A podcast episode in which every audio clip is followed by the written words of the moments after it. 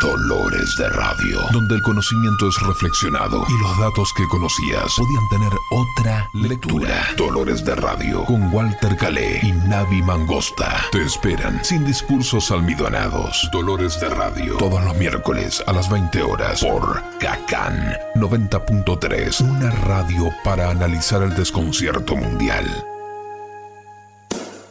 Aquí comienza Dolores de Radio. Te llenaron de problemas de este mundo cruel y febril. Walter Calé. La vida es corta y vale la pena. Y hay mucho por qué sonreír. Navi Es Mangosta. jueves y prendiste la radio, nena. Y no te quiero yo mentir. Según algunas críticas, Los problemas seguirán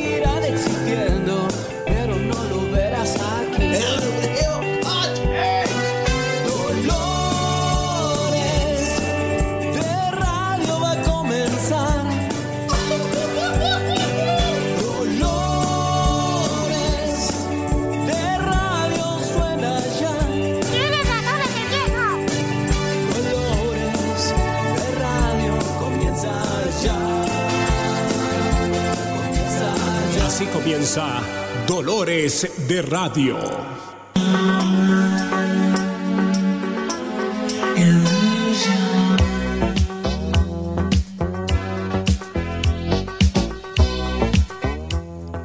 Muy buenas noches, queridos amigos, a una noche más de Dolores de Radio.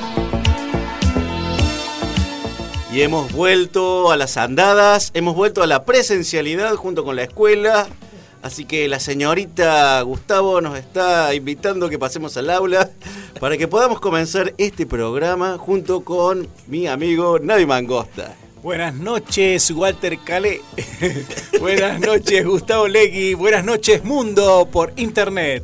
Así es, así es. Ahí está. Pasen adentro, chicas. Blancas palomitas. Bueno, estamos, eh, como habíamos anticipado en estas pequeñas palabras previas, de regreso al estudio, porque habíamos estado transmitiendo desde nuestros, de nuestros hogares. Y bueno, ya digamos que estamos en una etapa eh, simpsoniana, amarilla. Hemos vuelto acá al, al- ámbito que nos, que nos, nos, a ver cómo decirlo, que nos cobija y bueno, no- nos incuba los virus. Sí, bueno, es que por lo menos acá estamos vacunados ya los tres, por lo menos con una dosis, entonces eso nos tranquiliza un poco más. Y creo que en general, ¿no? Creo que la gente está un poco más tranquila. Así es, así es. Me parece un poco Sí. de- em, fuerte, ¿no? Que nos hicieran desnudar al comienzo y nos bañaran con alcohol. Sí. Porque hay zonas que arden un poco más que otras. Y bueno, a mí todavía me quedan un poco sentidos algunas. Me parece un poco extremo esta medida de la radio. eh, sí, sí, sí, bueno, bueno, justamente ahí, acá está el señor con la esponja, ¿no? No está, Pero eh, podrían habilitar un cuarto, no, en- no en la vereda. Yo creo que los vecinos eh, Sí, nos el- han llevado una grata imagen. La gente del lavadero este, no se juega de luces, ¿no? ¿Qué hacen eh, estas personas así? Bueno, Navi, ¿qué, ¿usted se le había ocurrido para que charlemos esta, esta jornada de una temática eh, bastante interesante? Porque tiene, en realidad, tiene más eh, presencia y, y, ¿cómo decirlo? Entidad de lo que uno se puede llegar a imaginar. Sí, he pensado, ¿no? Estamos había- de estreno, Navi. Sí, sí, sí. la- no, es que, escúcheme, eh, no, no, que justamente pensé en qué elegimos cuando elegimos una carrera universitaria o terciaria. ¿Cómo la elegimos? Si tenemos las verdaderas opciones del conocimiento de, qué elegir y cuáles son las, a ver, eh, los criterios para esa elección. No solo la vocación, por supuesto, sino por ahí la- la aptitud que tiene cada uno y también las posibilidades económicas, porque muchas veces puede uno tener unas aptitudes, por ejemplo, para ser astronauta. eh, Y acá está medio complicado. Claro, sí, ¿no? Pues, digamos, porque yo, lo, yo lo hice, ¿no? Lo hice por correspondencia ahí en la Paturuzú ¿El de, salía. ¿El de astronauta también? Sí. No, no. Pero no me recibí. Ah, no, ya, bueno, claro, pues estoy acá. Ah, está bien, también le faltan un par de materias. Sí, sí, sí. Escuche de fondo, estamos eh, escuchando el Gaudiamos Igitur. Sí, que es el himno de la Universidad de Córdoba. exactamente. Ah, De la que- universidad en general, ¿no? De las universidades, ¿sabes? Ah, no sabía que era de las universidades en general. Sí, sabía sí, que sí. era en la Universidad de Córdoba. Y es un canto goleardo este, ¿no es? En realidad eh, se hab- habla de la juventud. Pero es un Carmina ¿no? Burana. Sí, sí, Es sí. un Carmina este, Sí, sí, sí. Que tan solemne parece, pero en realidad es, vamos, disfrutemos el, el momento, nos emborrachemos. Exactamente, es como eh, aprovechar la juventud, ¿no? Claro, Eso. gaudiamos sigitur juvenestum sum, o sea, Sí. gocemos ahora que somos jóvenes. Ahí está, hermoso, hermoso. Ahí está, levanta la mano, ¿no? No, de hecho, Vamos marchando. Sabe que yo la, la cantábamos porque yo era parte de, de un coro universitario, entonces cuando se hacían las este, las entregas de los diplomas, ¿no? Cla- ah, las ahí colaciones, canta. la cantábamos el Gaudiamus Igitur. Es hermoso, hermoso, Sí. hermoso. Bueno, vamos a un corte, ¿le parece, Navi? Un corte y una quebrada y Sí, enseguida volvemos con grandes valores de Cacán. Yo no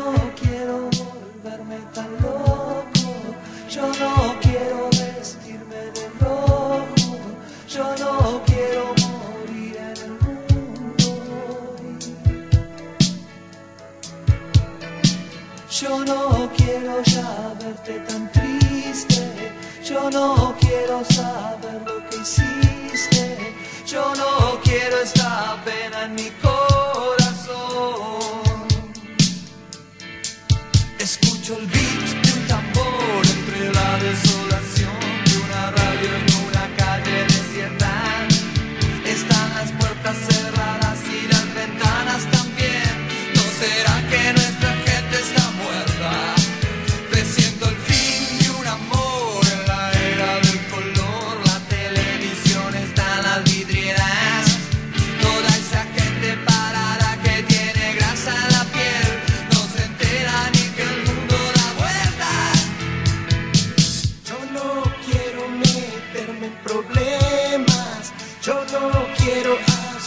que queman.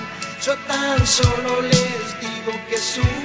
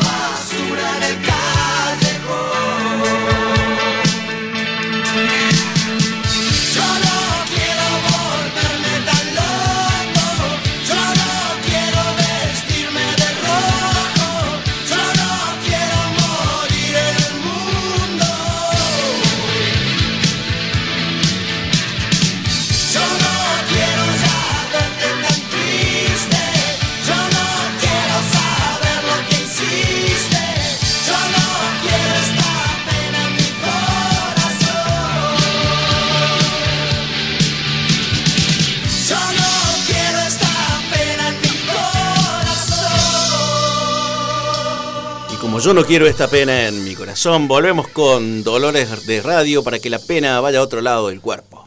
Bueno, regresamos y estamos leyendo acá eh, el Gaudiamus Igitur. Es el himno universitario por excelencia. Se trata de una canción estudiantil de autor anónimo. En realidad se titulaba Sobre la brevedad de la vida y se cantó inicialmente en universidades alemanas a mediados de los siglos XVIII. Bueno, habla ¿no? de que la letra es un poco, es poco académica, ¿no?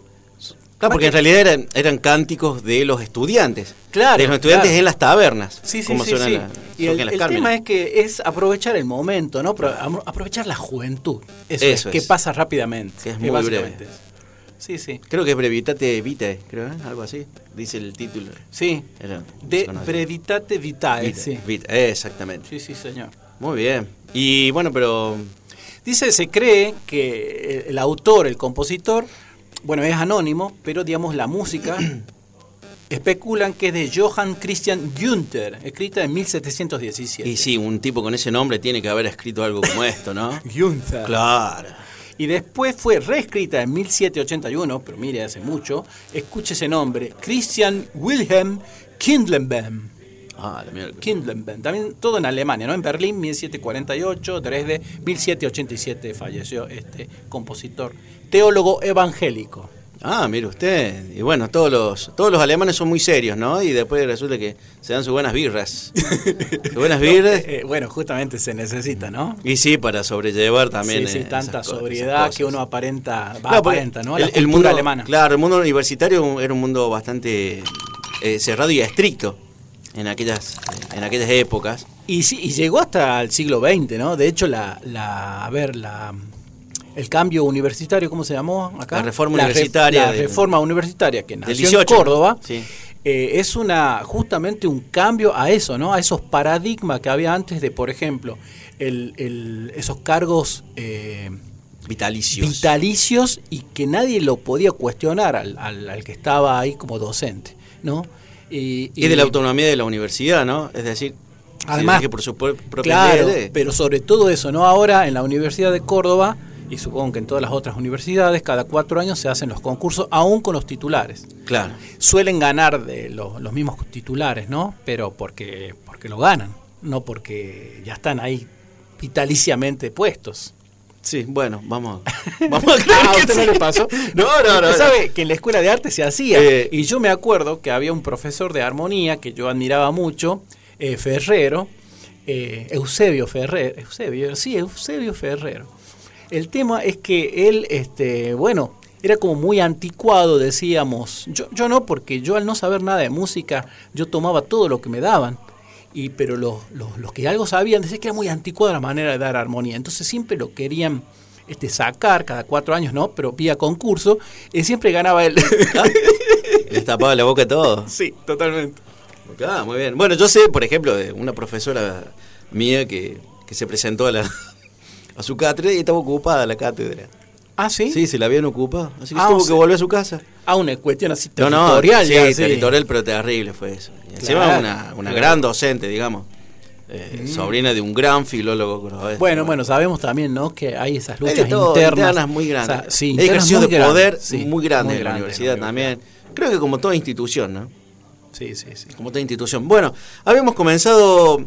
David, yo le hago esta, esta pregunta como para dar eh, un puntapié inicial a este pequeño programa dedicado un poco a las carreras universitarias. Eh, usted ha hecho una carrera universitaria, eh, yo hice una pero trunca, y bueno, ahora la sigo por otro lado. Así que más o menos sabemos de qué estamos hablando, de qué terreno, y también una cuestión de la, elección. Es decir, eh, eh, creo que usted, al igual que yo, tuvimos una elección y nos dimos cuenta que por ahí no iba la cosa y seguimos otro camino. Bueno, después usted contará su experiencia. Pero yo quer- eh, querría preguntarle, Navi, ¿qué le parece a usted? Si hay una diferencia entre eh, que usted vea en ejercicio, en elección, entre vocación y profesión. ¿Qué le, qué le parece a usted si, si a veces, bueno, sí, la vocación, eh, digamos, esa, ese deseo de, de realizarse profesionalmente por, un, por, un, por una carrera determinada, muchas veces no va de la mano con las posibilidades económicas que esa carrera nos puede dar. ¿no? Eh, a futuro, dice usted, o, o- o inclusive o para en el presente. En el presente, en, el, en el- la posibilidad del A cursado. ver, por ejemplo, yo conozco una prima, y todos debemos conocer alguna prima, un amigo, lo que sea, que quería estudiar astronomía, y en Córdoba está la carrera de astronomía. El tema, si ella quiere volver a Catamarca, ¿dónde trabajaría? Claro. ¿No? O sea, se achica muchísimo el campo operativo de- del, digamos, del profesional egresado de ahí. Supongo que se, que bueno, que podrá ir a donde hay observatorios astronómicos, en fin, ya uno tiene que, digamos, adaptarse a la carrera que, en la cual se ha formado. Sí, Distinto sí. es que si uno hace un Claro, no profesorado, por ejemplo, claro, un no- profesorado está en todo el país, digo. ¿no? Eh, eh, eh, a eso, digamos, yo creo que la vocación y por ahí las posibilidades de trabajo de algo, bueno, nos hacen pensar de manera más práctica y más últimamente, y lo cual yo creo que es un error, ¿sabe? A ver. Que no, no, no, quería que usted, eh, no sé si usted quería decir algo más No, con no, respecto no, a esto de la vocación. No, no, bueno, yo, de, por ejemplo, yo sé que vocación viene de llamado. ¿Llamado de qué? Vaya uno a saber, ¿no? Un llamado al, a realizar algún tipo de, de estudio porque es una necesidad interna. Y obviamente hay un montón de, de- de factores que, que cuentan, como lo que usted dice. Por ejemplo, eh, me llama la atención, por ejemplo, que en Catamarca uno exista la carrera de psicología. Ah, es verdad. eh, siendo una, creo que una de las más pobladas eh, carreras que se están cursando en la actualidad, junto con abogacía o arquitectura, esa- digamos, esas que ya forman parte del establishment, digamos, ¿no? Esas carreras establecidas y que incluso ejercen un cierto tipo de prestigio social. Claro, inclusive, a ver... a Acá hay me- profesorado de psicología, para- es decir, para ser profesor. Claro. Pero me extraña mucho que no haya de, de psicólogo. una, una, a ver, una duda que me había surgido a mí cuando yo era estudiante, que fue allá fines de los 80, principios de los 90, que la escuela de psicología pertenecía a filosofía En Córdoba, en sí. Córdoba, ¿no? Entonces A la yo- facultad de filosofía. Claro, a la, a la Porque- facultad porque de a su vez, filosofía. filosofía Exactamente. es una escuela de la facultad de filosofía. Exactamente, exactamente, así es. El tema es que yo siempre la, relacion- la relacioné a la psicología más con la cuestión de la salud, ¿no? Y de la salud mental, pero Mm. evidentemente que no viene por ahí, digo, el camino, el camino este de- a ver, del adquirir el conocimiento, o no sé, digamos, ahí me había surgido una duda a mí, ¿no? Es decir, vi que era, digo, ¿por qué? ¿Dónde ubicarla la psicología en ese, en ese lugar? Claro, digo, mire, porque la escuela de arte a la cual, en la cual yo me formé, ahora ya es facultad de artes, era también de, psicolo- eh, de eh, Sí. filosofía. Y humanidades. Era de filosofía, ¿no? Y entonces también era compañera de psicología en el pabellón que le seguía. Nosotros, nosotros estábamos en el pabellón México y en el pabellón Francia, o Francia ahí pegado. Francia y Francia anexo estaban las de. Estaban la, estaban la de cine y también estaban las aulas de psicología. Entonces era como que estaban más pegados por ahí. Digo, ¿me entiende cómo Claro, en realidad se llama, mecanismo? claro, se llama Facultad de Filosofía y Humanidades. Y Humanidades, Por sí. eso es que la abarcaba todas esas Claro, que no, no sabían dónde, dónde ponerlas, digamos. Pero efectivamente, ¿no? Porque incluso la psicología surge, bueno, tiene su auge en Freud de acá para de ahí para acá, ¿no? Claro, claro. Y, y las bases son médicas. Claro, yo, yo creo que tiene que ver por ahí, Em- por la salud mental, ¿no? Claro, por la salud mental, empírica. Pero bueno, este... Pero bueno, se le ha asociado eso, pero ya ahora, hace bastante tiempo, ya es facultad también, igual que la de arte que dice usted. Yo no Sí. sabía que la de arte ya era facultad. Sí, sí, tiene muchísimas carreras. Después vamos a hablar eso en más en detalle, porque ¿sabe usted que la Uni- Universidad de Córdoba tiene 93 carreras de grado dictándolas? Una locura. 93. Una locura. Muchísimo. Y uno, y uno busca un dentista y no lo puede encontrar.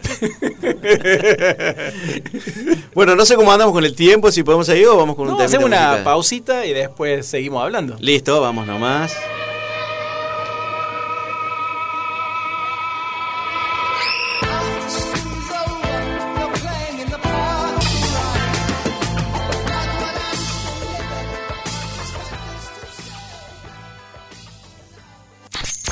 Magia por donde la escuches.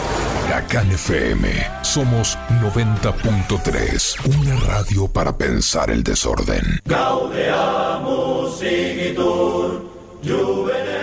Regresamos con Dolores de Radio, tratando el tema la vocación y las carreras universitarias. Así es, Navi.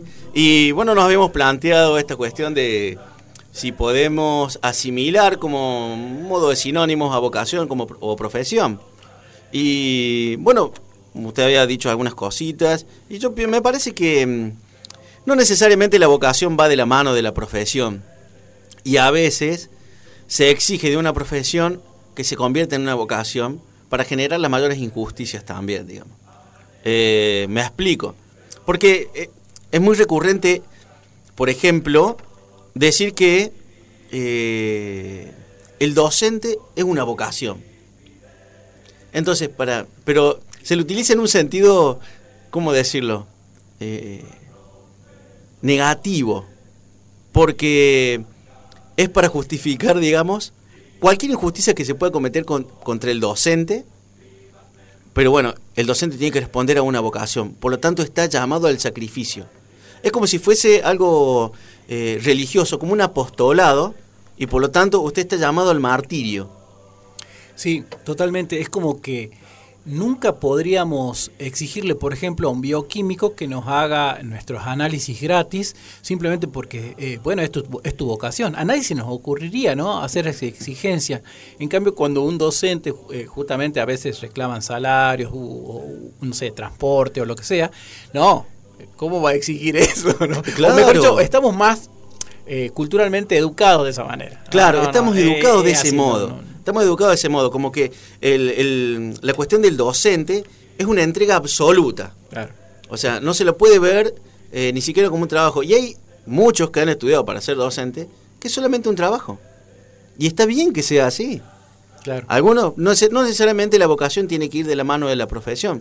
Porque, por ejemplo, qué sé yo, eh, tenemos docentes, son buenos docentes, pero no lo ven como una vocación y su vocación pasa por otro lado, quizás en la composición, no en la enseñanza. Claro. Inclusive, a ver, el otro día estaba pensando de algunas, algunas carreras, como por ejemplo escribanía, si alguien tiene una vocación para ser escribano. Digo porque, eh, no sé, eso de hacer un escrito y que lo firmen las personas, eh, no sé, no me parece muy atractivo a mí, ¿no? No, por su- Como igual que martillero, por ejemplo.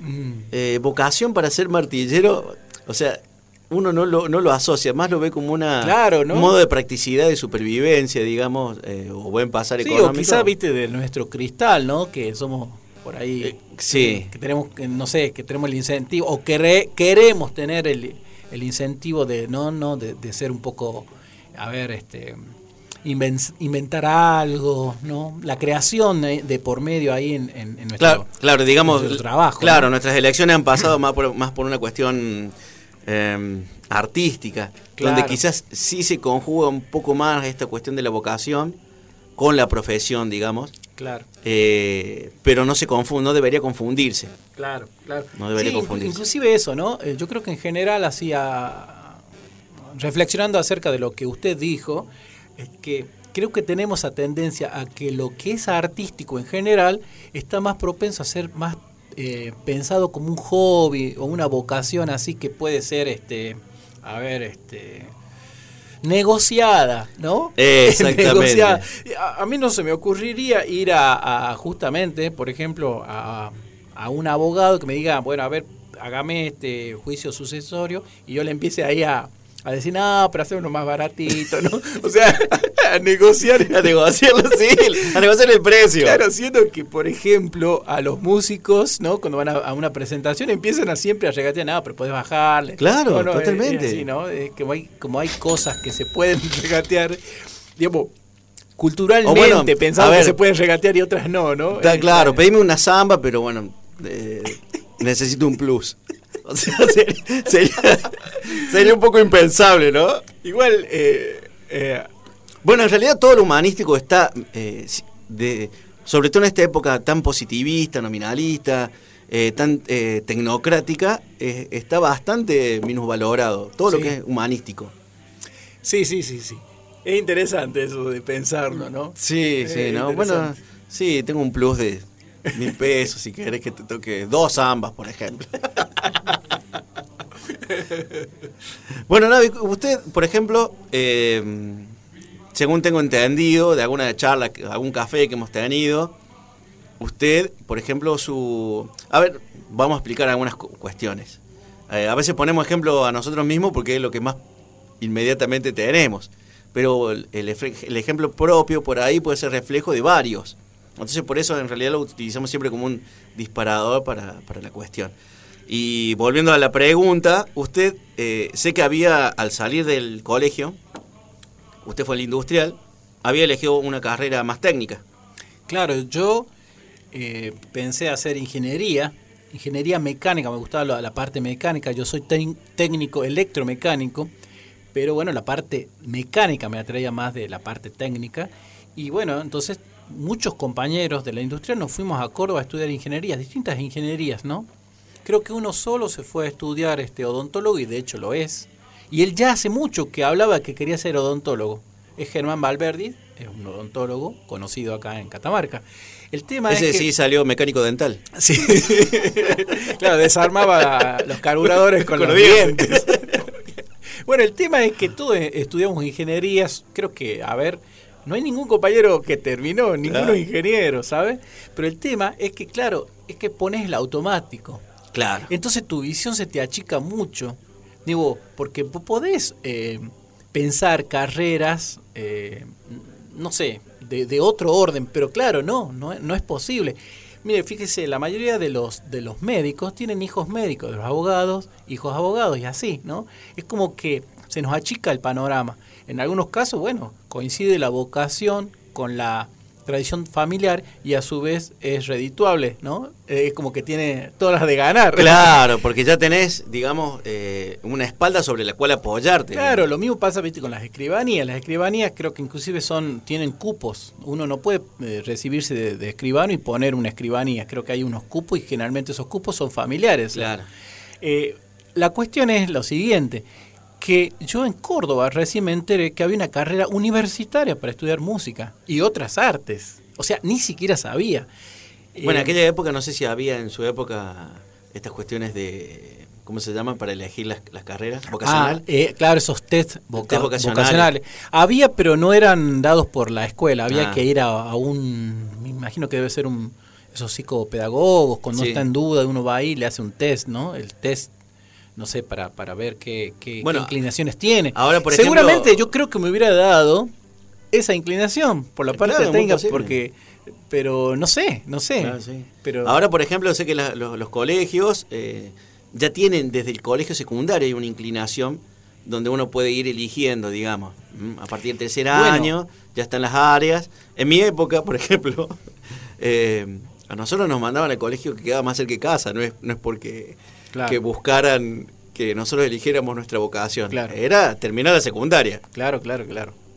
Pero lo que yo les quería decir es que muchas veces ese achicamiento de la visión para elegir es por falta de información, como Mm. me pasó a mí y a tantos otros que no saben que hay una carrera que, que les va más a la horma de, de sus zapatos.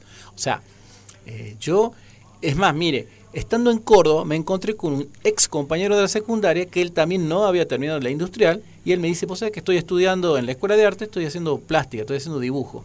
¿Por qué no, no vas a estudiar vos ahí que siempre te gustó la música y eso? Yo ni siquiera sabía, por él me enteré. De que estaba la carrera universitaria de música. Claro, que se podía estudiar de manera universitaria música. Yo para mí la música o era el conservatorio, lo cual yo no soy de una formación este, clásica y porque no me gusta, digamos, va por la música popular, lo mío, pero no sabía que había, se podía estudiar eso. Para mí era como que estaba el talento y la práctica, ¿no? Ese, ese, ese, esa, esa idea, ¿sí? Que mucha gente tiene, ¿no? Todavía del arte, que es practicar o tener el talento y que alguien te descubra. Sí, sí, o la necesidad de expresión. sí. Sí, porque ahora el arte se lo reduce a eso. sí, sí, sí, sí. Bueno, en, en mi caso, por ejemplo, yo eh, llegar al fin de la secundaria tenía una disyuntiva así, estudiar historia o cine. Y bueno, estudié cine. Y no era lo que uno esperaba, digamos. Eh, aunque sí cada vez tuve más inclinaciones para las cuestiones guion- de guion y todo eso. Pero no era lo que uno esperaba y menos en el ambiente, digamos. O sea, yo estudié cine en la Universi- Universidad de Córdoba. Y bueno, salvo unos buenos amigos que logré encontrar ahí, no era el ámbito donde yo uno, me sentía cómodo. Y hasta que descubrí, leí el, el día que Nietzsche lloró, de Irving Yalom, una novela. Y ahí fue donde descubrí la filosofía, aunque me iba bien en la secundaria, pero nunca uno lo ve como una materia más como para hacerte reflexionar, digamos, entre comillas. Y bueno, ahí encontré eso. Y después, de- ya de viejo, porque ya, ya de muy grande, y lo cual implica de que en realidad nunca están cerradas las puertas para el conocimiento, empecé a estudiar música. Bueno, justamente eso le iba a preguntar. Es que se me fue, lo- no lo quería interrumpir, ¿saben? Bueno, ya, ya me va a venir la pregunta, porque era, era creo, muy interesante. Ah, bueno, Era bueno. acerca de eso, de, de cuando usted eh, descubrió este, tal o cual cosa, ¿no? En este caso usted dijo, leyó ese libro y ese libro es el que, el- ¿no? que le... Fue el disparador, digamos. Claro, sí. Ya me acordé. ¿Sabe qué? Muchas veces esos disparadores que por ahí encontramos en la vida para las vocaciones o para, lo, para en este caso, para las carreras, para estudiar algo, eh, sucede también en la secundaria cuando tenemos un buen profe. Porque la mayoría de la Ah, gente que yo conozco Fundamental. que, que no le gusta la filosofía es porque generalmente tuvieron una mala profe de, o mal profesor de filosofía, se lo dieron mal, ¿no? Sí. Entonces, no, no, es un asco y qué sé yo. Pero, y así pasa con un montón de cosas, ¿no? Sea, no, la matemática no me gusta, qué sé yo. Porque generalmente no, esté, no nos cruzamos con un buen profesor que por ahí te, te- te despierta eso, ¿no? Te, te llega a fascinar y pues sí te atrae, no sé, cosas como la filosofía, por ejemplo. Claro, eh, por ahí, qué sé yo, la historia es apasionante. La historia. La historia es apasionante. Historia. Ahora, si para vos la historia es un rejuntado de datos, donde antes se utilizaba mucho la cuestión eh, de memorística. Claro, claro. Recordar fechas, qué sé yo. Sí, sí, sí, que en realidad- Wikipedia. claro, una Wikipedia. En realidad no te aporta nada. No, no. Pero en cambio, cuando la historia se convierte en algo vivo, porque convengamos que nosotros somos parte de esa historia universal, Claro. al, al- al- al- al estar, ya, yo- ya la, la historia universal pasada ya es parte tuya también. ¿No? Y nosotros somos parte de ella, eso es lo que no se suele ver. Y, y, eh, un buen docente te, la tiene, te lo tiene que hacer ver. Una vez Piña, a Piña le preguntaron, eh, acá en este periodo, eh, periodo histórico que estamos viviendo, ¿quién va a pasar la historia? Como para que él diga estos personajes, va a pasar este. Y él dice, todos vamos a pasar a la historia. Con las cosas buenas y cosas malas que, que, que digamos, que, que- que se han hecho. Digamos, porque todo es historia. El hecho es que obviamente pasa, eh, digamos, pa- pasan a los libros de historia los que son trascendentes Claro, para y- la comunidad. Claro, ¿no? hay datos que Pero tienen una injerencia mayor. Claro, él- la pregunta era que si alguno determinado va a pasar la historia, digamos, este, no, todos. es, es muy interesante eso, todos. Todos los que, bueno, que importe, por supuesto. Sí, sí, sí, por supuesto, por supuesto. Y, y, eh, bueno, de eso se trata, ¿no? Y que yo creo que el buen docente eh, tiene que saber guiar en eso al, a los, al alumno, digamos. Eh, hay mucho dejado de lado a, eh, bueno, estas cuestiones de test vocacionales. eh, hay como relegar, relegar la tarea cuando en realidad el docente de cualquier materia. Mire, le hago una pregunta para favorecer. ir a la, a la pausa y con esa pregunta o respuestas posibles la continuamos ¿no? en, el, en el próximo bloque. Es, ¿qué pasa si nuestra capacidad no, está, no va de la mano con nuestra vocación? Ajá, que te emite. Bueno, vamos a una pausa y... Up in the morning and out to school. The teacher is teaching the golden rule. American history and practical math. You study 'em hard and hoping to pass.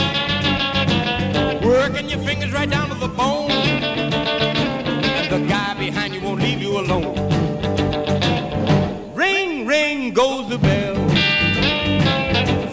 The lunchroom's ready to sell. You're lucky if you can find a seat. You're fortunate if you have time to eat. Back in the classroom, open your books. Gee, but the teacher don't know how mean she looks. Soon as three o'clock rolls around, you finally lay your burden down. Close up your books, get out of your seat. Really hot.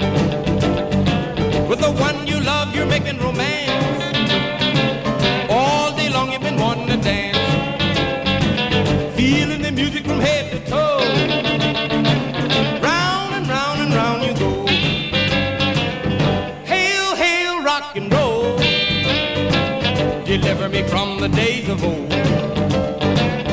Long live rock and roll. The beat of the drums loud and bold. La radio es tuya. Sonamos en tu aire. Somos 90.3 en tus parlantes. Somos Kakan FM. Somos una radio para pensar el desorden.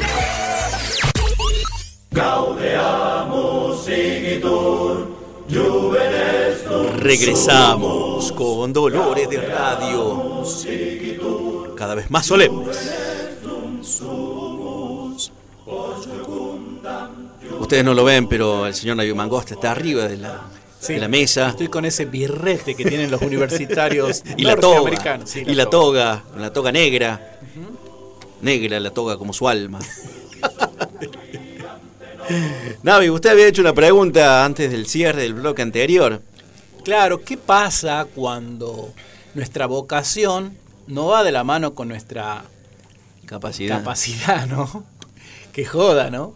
Eh, digamos, me, digamos, me ha, me ha pasado, ¿no? Digo, me ha pasado que, que, mm, en la cuestión musical, yo, yo estudié una carrera universitaria, música, y sé que no soy, a ver, naturalmente un tipo dotado para la música.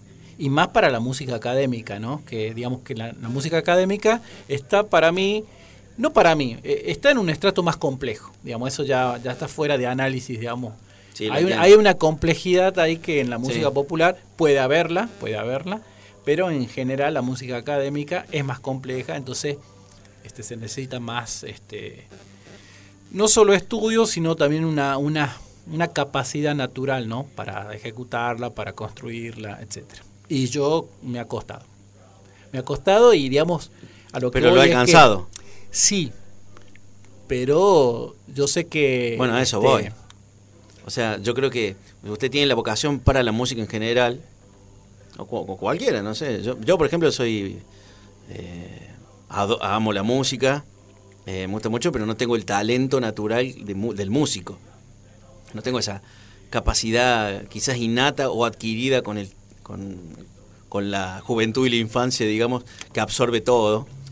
Bueno, hay, hay dos cosas con eso, ¿no? Yo, a ver, analizando lo que... Voy a poner una estadística que lo leí del libro ese que alguna vez comenté con usted, que es la tragedia educativa, que dice de un total, eh, de un total de la población, ¿no? Que, que está en condiciones de ir a la universidad, solamente accede un 5%, ¿no? O sea, termina entrando finalmente un 5% del total que puede, ¿no? o sea, el que tiene 18 años. O sea que el 95% queda fuera.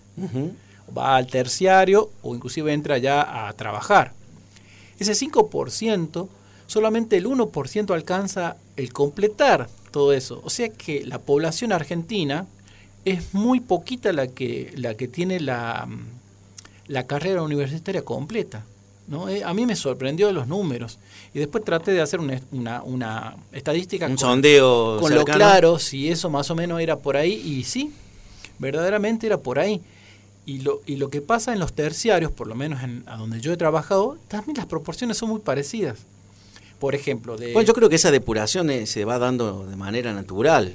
Sí, pero Ah. lo mismo no deja de sorprenderme. De- Claro, ¿sabes? no deja de sorprender, porque, Porque- incluso la- las posibilidades ahora son mucho mayores que en otras épocas.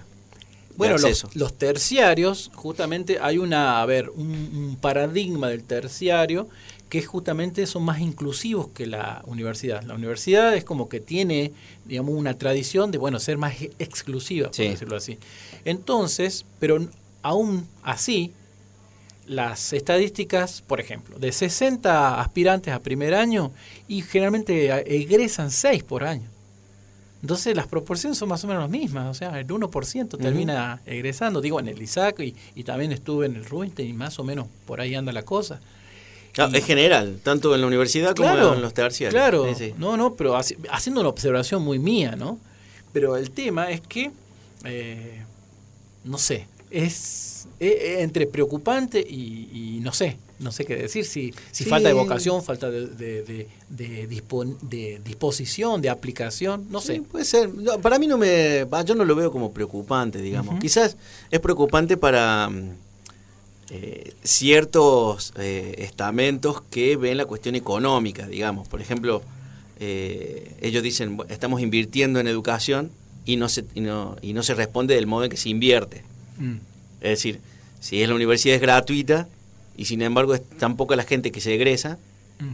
es como que una pérdida de dinero. Bueno, se lo vería así, se lo ve así. en, la- en los muchos lo últimos así. años, en los últimos años, está, se está pidiendo que haya más egresados, o sea, por lo, más ingresantes y que por lo tanto haya este, egresantes más de las carreras técnicas.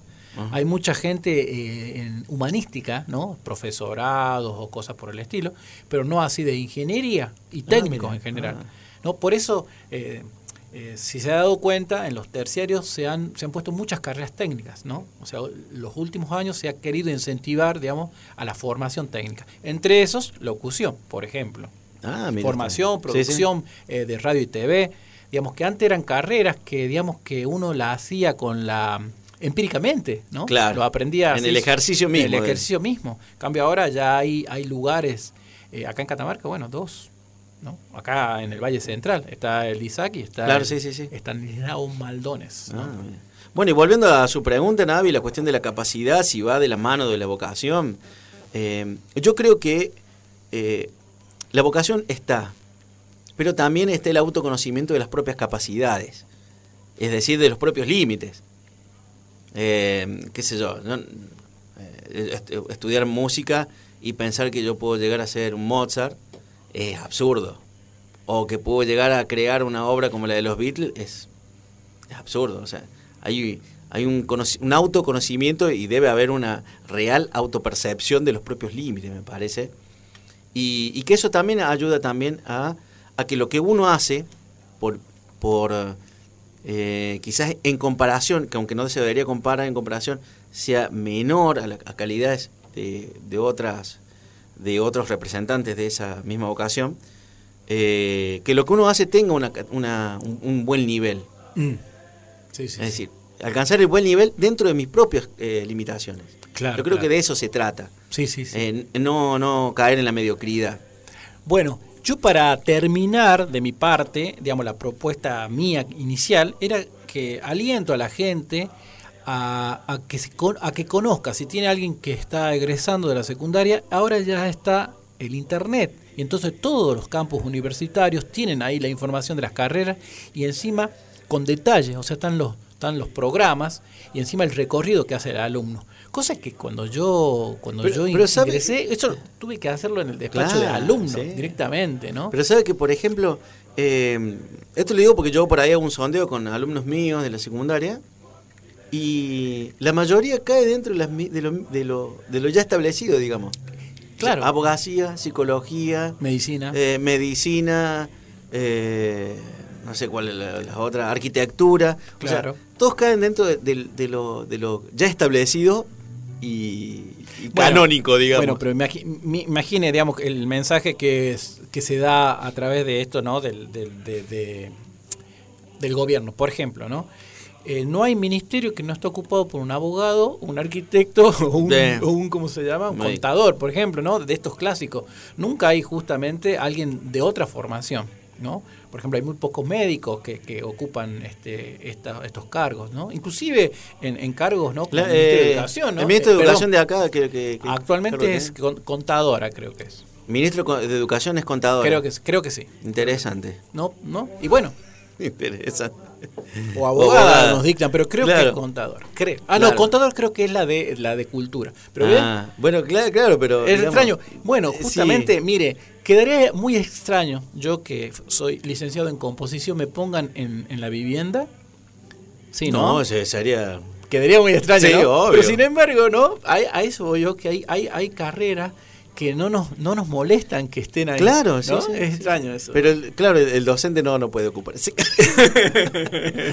bueno, hemos llegado al final de nuestro programa y ya vamos a dar paso para que vayan preparándose todos para el partido que continúa. Y bueno, ha sido un gusto volver acá, volver a encontrarnos face to face, volver a verlo a, eh, aunque sea a través del vidrio, a nuestro amigo Gustavo, que maneja los controles y no ha, ha estado eh, haciendo disfrutar con, con el Gaudiamo Sigito, que hacía muchos que no lo escuchaba. Así que bueno, nos despedimos de esto que hemos dado en llamar Dolores de Radio. Chao.